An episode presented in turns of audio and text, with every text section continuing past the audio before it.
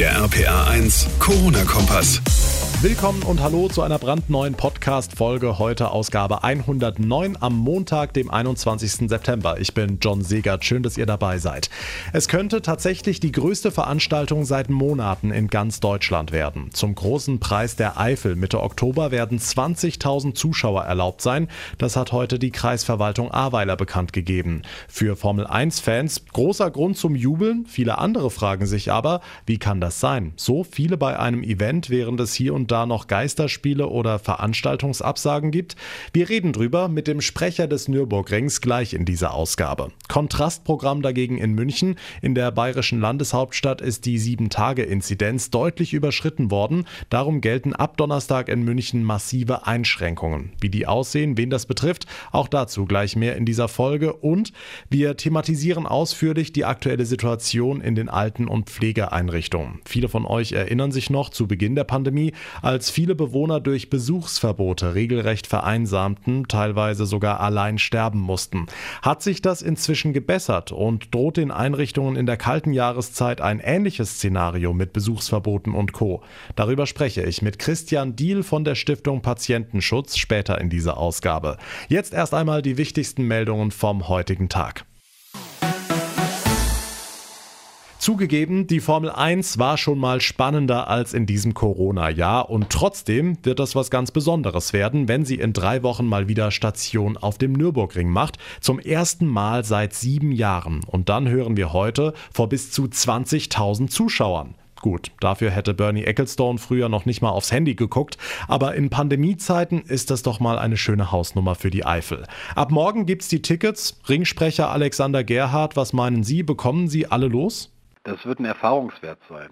Normalerweise beginnt man mit der Vermarktung der Tickets ein Jahr vorher, nämlich bei dem vorherigen Lauf dann. Jetzt ist der Vermarktungszeitraum auf drei Wochen zusammengeschrumpft. Man wird das jetzt einfach verfolgen müssen. Der Vorverkauf startet am morgigen Dienstag 12 Uhr. Und äh, ich denke, einen halben Tag später sind wir schon viel, viel schlauer als jetzt. Hm, Sie haben Erfahrungen gesammelt mit dem Oldtimer Grand Prix. Sie versprechen einen kontaktlosen Ablauf. Wie genau sieht der aus? Also die Tickets sind erst einmal ausschließlich online personalisiert und sitzplatzgenau buchbar. Dann reise ich mit meinem eigenen Fahrzeug an, habe hier einen Parkplatz, auf dem ich das Fahrzeug abstelle, der dann der entsprechenden Tribüne bereits zugewiesen ist. Ab der Ticketkontrolle dann herrscht Maskenpflicht bis zum Sitzplatz und auf dem Sitzplatz darf ich dann die Maske abnehmen. Okay, aber Sie kennen auch die Kritik. Muss man gerade jetzt ein Event mit 20.000 Leuten auf die Beine stellen, die zugucken, wie Autos im Kreis fahren? Also ich denke, gerade jetzt muss man eben Dinge auf die Beine stellen, denn nur ein organisiertes Event ist am Ende des Tages ein möglichst sicheres Event. Aber es geht hier auch um das Thema Wirtschaftlichkeit. Der Nürburgring ist eine Event-Location. Hinter dem Nürburgring dran hängt eine ganze Industrie und nicht zu vergessen eine ganze Region mit vielen, vielen Dienstleistern, auch aus dem Hotelgewerbe. Wir sind uns der Verantwortung bewusst und die Gesundheit aller Beteiligten steht dabei jederzeit im Mittelpunkt. Nürburgring-Sprecher Alexander Gerhardt. Formel 1 muss sein, sagt er, gerade in Corona-Zeiten. Bis zu 20.000 Fans dürfen am 11. Oktober dabei sein. Morgen Mittag beginnt der Vorverkauf. Vielen Dank für das Gespräch. Also große Vorfreude bei zahlreichen Motorsportfans in der Eifel. In München ist dagegen aktuell niemandem nach Feiern zumute. Die bayerische Landeshauptstadt hat weiter gegen steigende Infektionszahlen zu kämpfen und RPA1-Reporter Marius Fraune. Heute musste die Stadt deshalb drastische Maßnahmen ergreifen.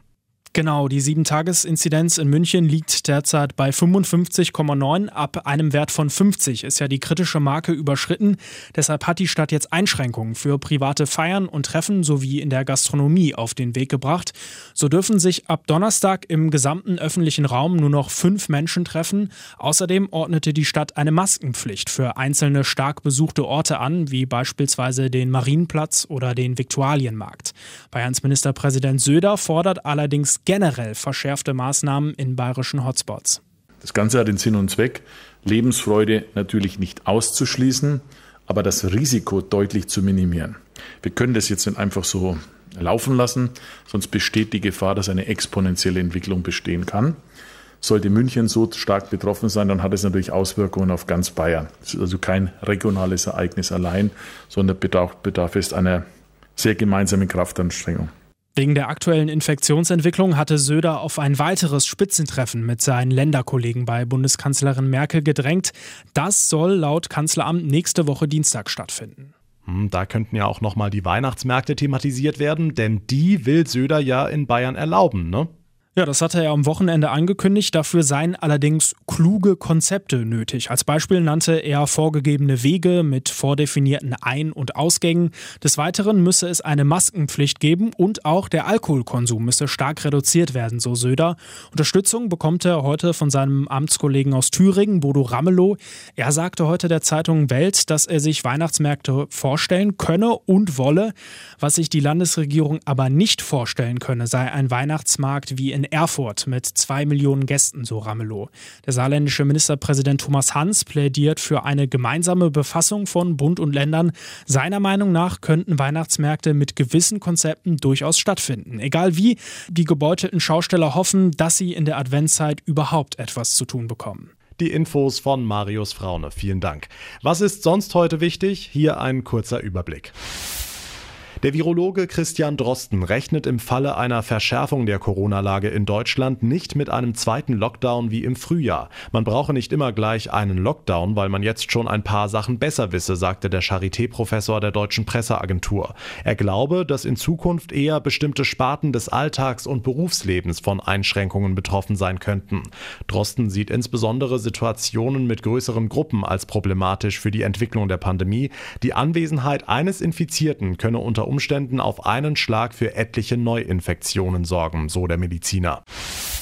Der deutsche Fußballnationalspieler Ilkay Gündoğan von Manchester City ist positiv auf Corona getestet worden. Das hat der englische Vizemeister heute mitgeteilt. Der 29-Jährige befindet sich demnach in einer zehntägigen Selbstisolation und befolgt damit die Corona-Richtlinien der Premier League sowie die der britischen Regierung. Weitere Angaben machte der Verein aber nicht. Wegen der Pandemie gab es im ersten Halbjahr in Deutschland über 29.000 Eheschließungen weniger als im Vorjahreszeitraum. Das teilte das Statistische Bundesamt heute mit. Demnach wurden von Januar bis Juni 139.900 Paare getraut. Im ersten Halbjahr 2019 hatte es noch 169.100 gegeben. Viele Standesämter hätten die Zeremonien ab März auf ein Minimum begrenzt, heißt es. Viele Behörden blieben sogar ganz geschlossen. Ob die Hochzeiten Hochzeiten verschoben oder ganz abgesagt wurden, geht aus diesen Zahlen allerdings nicht hervor. Das Soforthilfeprogramm für rheinland-pfälzische Vereine wird bis Ende des nächsten Jahres verlängert. Das gab heute die Mainzer Staatskanzlei bekannt. Die bisherige Resonanz auf das Hilfsangebot ist überschaubar. RPA1-Reporter Olaf Holzbach. Etwas mehr als 70 Vereine haben bislang Geld bekommen, im Schnitt keine 5000 Euro pro Adresse, bis zu 12.000 wären möglich. Verbände hatten kritisiert, die Hürden für den Topf sind viel zu hoch, vor allem die, dass die Vereine erst ihre Rücklagen angreifen müssen. Begründung der Landesregierung, das Programm soll wirklich denen helfen, die in ihrer Existenz bedroht sind. Für die Einbußen etwa der Vereinskneipe gebe es das Bundesprogramm. Die Fußball-Bundesliga läuft wieder, fast überall mit Fans, in München dagegen ohne Fans. Und ein Bild ging durch die Medien, die Tribüne mit den Bayern-Bossen. Zehn an der Zahl, alle schön nebeneinander, ohne Abstand, ohne Maske. RPA1-Infochef Jens Baumgart, der Bayern-Vorstand, hat inzwischen eingeräumt, das war so nicht okay und das machen wir auch nicht wieder. Ja, wobei sich Karl-Heinz Rummenigge gestern im Sky-Interview dann doch so ein bisschen rausgeredet hat. Laut bayerischer Vorschrift sei das alles ja erlaubt gewesen mit den zehn Personen nebeneinander. Ja, das mag stimmen, Herr Rummenigge, aber man kann doch nicht die Fans nach Hause schicken und dann selbst das Gesetz, ich sag mal, bis an den Anschlag ausreizen. Am Ende gab es dann auch eine Art Entschuldigung. Äh, ich glaube, wir sind uns alle einig, dass das Bild nicht unbedingt vorbildlich war. Also beim nächsten Mal werden die Bayern-Bosse wieder auseinandersitzen. Es wäre ja auch genug Platz da gewesen. Also lassen wir das mal so stehen. Hm, Hintergrund ist das Infektionsgeschehen in München, haben wir gerade gehört. Wie sieht es in Rheinland-Pfalz aus mit den Zahlen nach dem Wochenende? Ja, bei uns ist es entspannter als in München, noch jedenfalls entspannter. Gestern wurden 31 neue Fälle gemeldet und es gibt auch noch keine Region in Rheinland-Pfalz, wo wir irgendwie in die Nähe von 50 Fällen pro 100.000 Einwohnern kommen. Schauen wir mal genauer drauf. Worms ist im Moment Spitzenreiter in Anführungszeichen mit 32 Fällen pro 100.000 Einwohnern. Es folgt Mainz 25 Fälle und der Kreis Germersheim mit 24 Fällen. Am anderen Ende der Skala gibt es allerdings auch nur noch einen einzigen Landkreis, der gar keine Fälle hatte in der vergangenen vergangenen Woche. Das ist der Rhein-Lahn-Kreis. Also Rheinland-Pfalz steht noch ganz gut da, aber wir müssen die Sache natürlich ernst nehmen. Tja, ernst nehmen das nicht alle. Ich habe am Wochenende wieder gelesen, die Zahlen sind doch im Moment nur so hoch, weil wir so viel testen. Stimmt das so noch? Hm, jein. Es ist leider wirklich ganz schwer, die Zahlen miteinander zu vergleichen. Fakt ist, in der vergangenen Woche wurde in Deutschland tatsächlich so viel getestet wie noch nie. 1,12 Millionen PCR-Tests wurden durchgeführt in einer Woche. Und es ist klar, wo viel getestet wird, da wird natürlich auch mehr gefunden. Deshalb ja, die Zahlen, die wir im Moment in Deutschland haben, sind mit Sicherheit auch darauf zurückzuführen. Und trotzdem, wenn man das alles berücksichtigt, sind sie eben doch höher als zum Beispiel vor zwei oder drei Monaten. Und die meisten Virologen gehen auch davon aus, dass wir das mit einer Verzögerung, also in etwa zwei, drei oder vier Wochen, dann auch in den Krankenhäusern sehen werden. Die Infos von Jens Baumgart. Vielen Dank. Familien über Monate auseinandergerissen. Alte oder kranke Menschen, die unter katastrophalen Umständen in Pflegeeinrichtungen vereinsamen und Angehörige, die völlig machtlos sind. Das war die Situation für Zehntausende Familien in ganz Deutschland zu Beginn der Pandemie. Inzwischen ist die Situation auch für Alten- und Pflegeheime wieder etwas entspannter, doch bald schon kommt die Erkältungszeit und mit Blick darauf wird vielen Familien Angst und Bange. Darüber spreche ich jetzt mit Christian Diel von der Deutschen Stiftung Stiftung Patientenschutz. Hallo, Herr Diel. Grüße, Herr Seger. Bin gern für Sie da. In unserem letzten Gespräch zu Beginn der Pandemie haben Sie uns dramatische Szenen aus den Alten- und Pflegeheimen in Deutschland beschrieben. Hat sich die Situation inzwischen gebessert? Die Zügel wurden ja ein bisschen gelockert. Die Zügel wurden gelockert und wir haben in diesen vielen Monaten unheimlich viel gelernt über das Virus, das uns beschäftigt, wie wir mit ihm umgehen können. Ähm, der, der, Lernzuwachs ist ja unbeschreiblich in den letzten Monaten. Also niemand hätte gedacht, auch bei unserem letzten Telefonat nicht, was wir dazu lernen. Ähm, bedauerlicherweise ist es nach wie vor aber so, dass die Gruppe, die besonders gefährdet ist von, von Viren aller Art, da sprechen wir von den Pflegeheimbewohnern, von den Schwerstkranken, ähm, dass sie noch immer nicht eingebettet sind in ein sicheres Konzept das nachhaltig ist, ähm, sodass jetzt der bevorstehende Herbst uns eher verunsichert und auch bei diesen Menschen wieder Ängste aufkommen lässt, was wird werden, weil die Konzepte einfach fehlen. Ja, es muss da noch nachgebessert werden und wir können nur hoffen, dass die Erfolge, die an anderen Stellen möglich wurden, auch im Pflegeheimbereich auch Auswirkungen zeigen. Hm, jetzt steht der Herbst bevor, damit auch die Erkältungszeit und viele Familien sorgen sich, dass die Maßnahmen in den Einrichtungen wieder verschärft werden, zum Beispiel eben durch Besuchsverbote. Laut Gesundheitsminister Spahn soll aber genau das sicher nicht passieren. Glauben Sie ihm das? Er kann das nicht alleine bestimmen und bedauerlicherweise erleben wir, dass aufgrund der Verunsicherung, die eingetreten ist, das ein oder andere Haus, wie auch in anderen Einrichtungen unseres Landes, ähm, Maßnahmen ergriffen werden, die noch weit über das hinausgehen, was notwendig ist oder was mal geboten war, einfach aufgrund dieser Verunsicherung.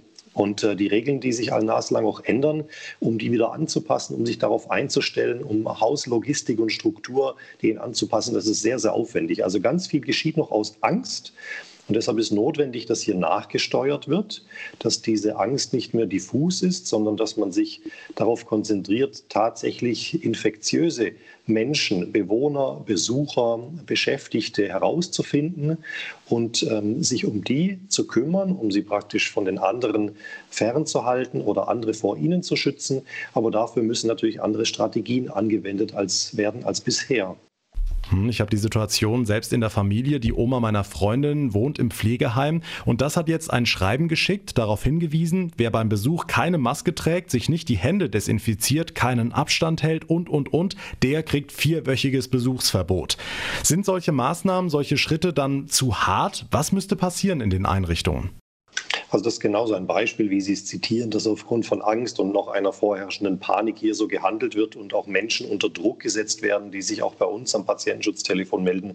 So darf man nicht mit Menschen umgehen. Wenn wir dürfen nicht vergessen, die Pflegeheimbewohner sind nicht Gäste wie in einem Krankenhaus und gehen nach zwei Wochen wieder. Das ist ihr Lebensraum. Also es ist ein Eingriff in ihre Privatsphäre, die auch nicht äh, im Kern begründet ist, sondern man versucht natürlich auch auf gewisse hilflose Art und Weise Sicherheitsstandards hochzuhalten. Also wir brauchen Konzepte, die ähm, schnelle Tests bei Betroffenen notwendig machen und auch die durchgeführt werden können. Wir brauchen auch schneller Ergebnisse und wir müssen uns auch darauf verlassen können, dass die Ergebnisse aussagekräftig sind. Ein Ergebnis infiziert sagt nicht so viel aus wie ein Ergebnis infektiös, weil ein Infizierter, der nicht mehr infektiös ist, kann in einer Pflegeeinrichtung keinen Schaden anrichten. Also das muss verbessert werden. Es muss prioritär getestet werden, was Mitarbeiter und Bewohner angeht, ähm, was auch in den Laboren dann prioritär zu behandeln ist, aber auch wirklich nur etwas als positiv zu deklarieren, was positiv im Sinne einer Infektiosität ist. Das ist das eine. Dann braucht es schnelle Eingreiftruppen. Die sind zu organisieren, heißt dort, wo Pflegepersonal gegebenenfalls ausfällt, wegen Erkrankung, wegen Infektionen, wegen Anzeichen und Symptomatik, ähm, dass auch Springer da sind, dass ausgeholfen werden kann, um nicht ganze Einrichtungen wieder zu schließen bzw. vor Besuchen fernzuhalten. Das sind Maßnahmen, die erfolgen müssen. Und dann gilt es nach wie vor, eine Trennung herbeizuführen von Personen, die nicht betroffen, nicht infiziert sind und denjenigen, die trotzdem die Infektion haben, aber nicht mit anderen in Kontakt gelangen dürfen.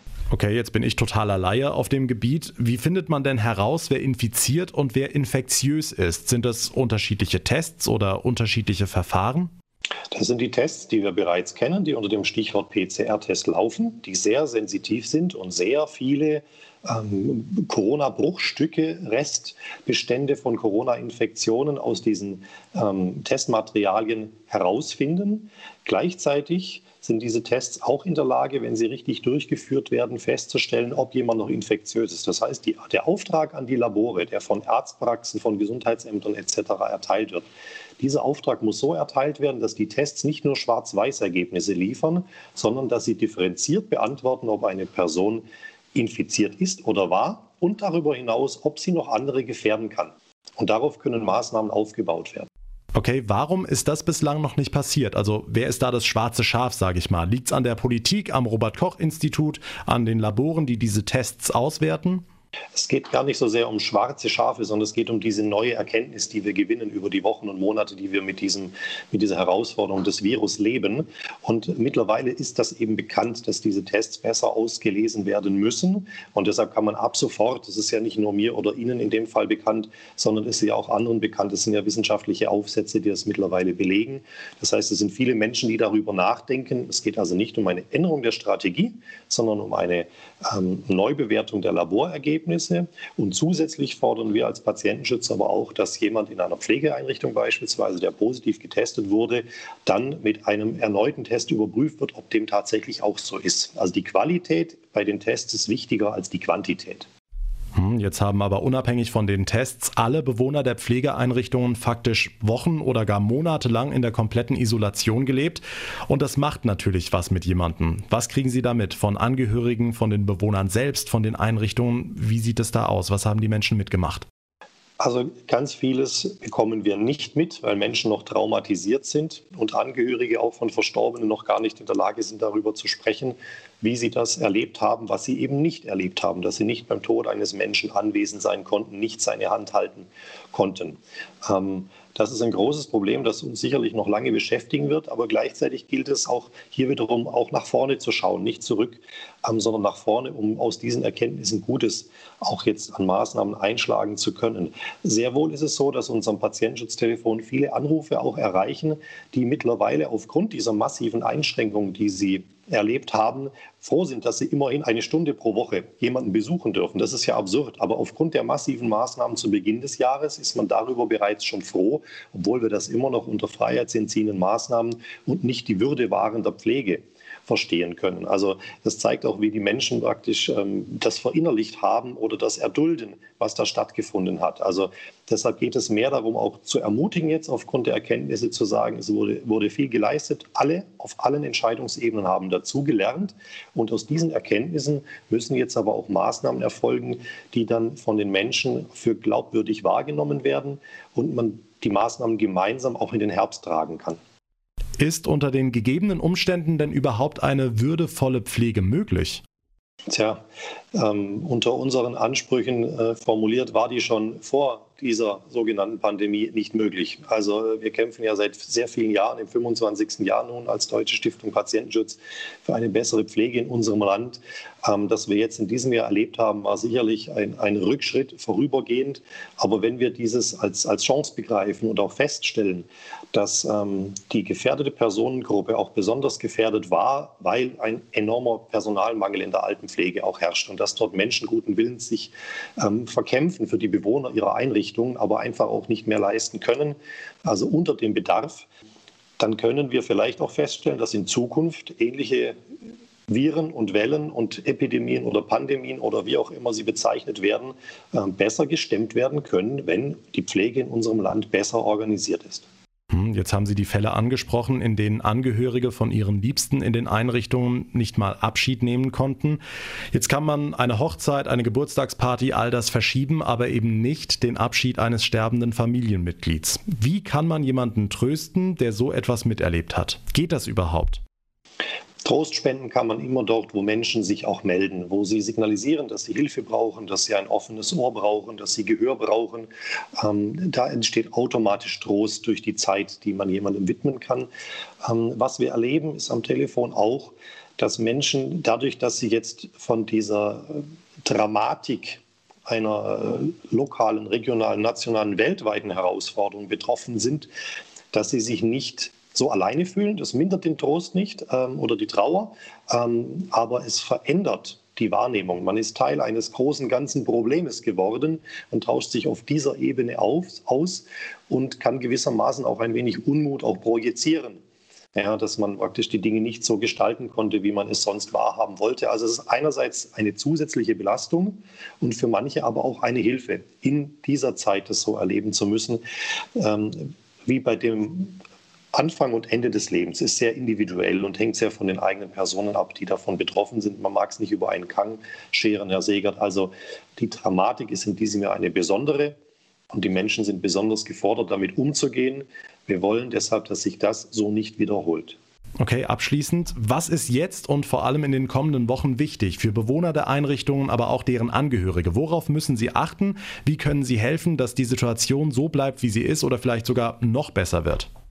Also wir sollten uns an die Regeln halten, die wir jetzt über Monate gelernt haben. Es geht da um diesen, um diesen Schutz, um den Abstand, der einzuhalten ist, ähm, mit entsprechenden Symptomen uns nicht anderen Menschen zu nähern, die in dem Bereich leben oder arbeiten.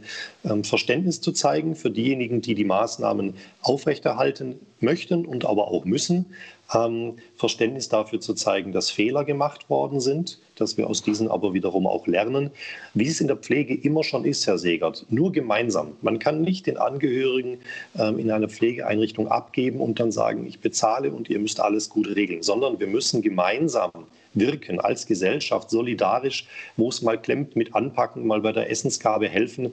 Ähm, alles unter Berücksichtigung der Hygieneregelungen und dann bin ich sehr zuversichtlich, dass es ein solches Infektionsgeschehen in Einrichtungen, die dann eine Schließung erforderlich machen müsste, nicht mehr geben muss. Christian Diel von der Deutschen Stiftung Patientenschutz, vielen Dank für das sehr interessante Gespräch. Herr Segert, danke Ihnen fürs Interesse. Schönen Nachmittag noch. Und damit komme ich zum Ende der heutigen Ausgabe. Wenn euch unser Podcast gefällt, dann würde ich mich sehr über eine positive Bewertung bei iTunes freuen. Und ihr könnt immer auf dem Laufenden bleiben, keine Folge mehr verpassen, wenn ihr unseren Podcast ganz einfach abonniert. Geht da, wo ihr mir gerade zuhört. Mein Name ist John Segert. Ich bedanke mich ganz, ganz herzlich fürs Zuhören. Wir hören uns dann morgen Abend in der nächsten Folge wieder. Bis dahin eine gute Zeit und vor allem bleibt gesund. Der RPA 1 Corona-Kompass.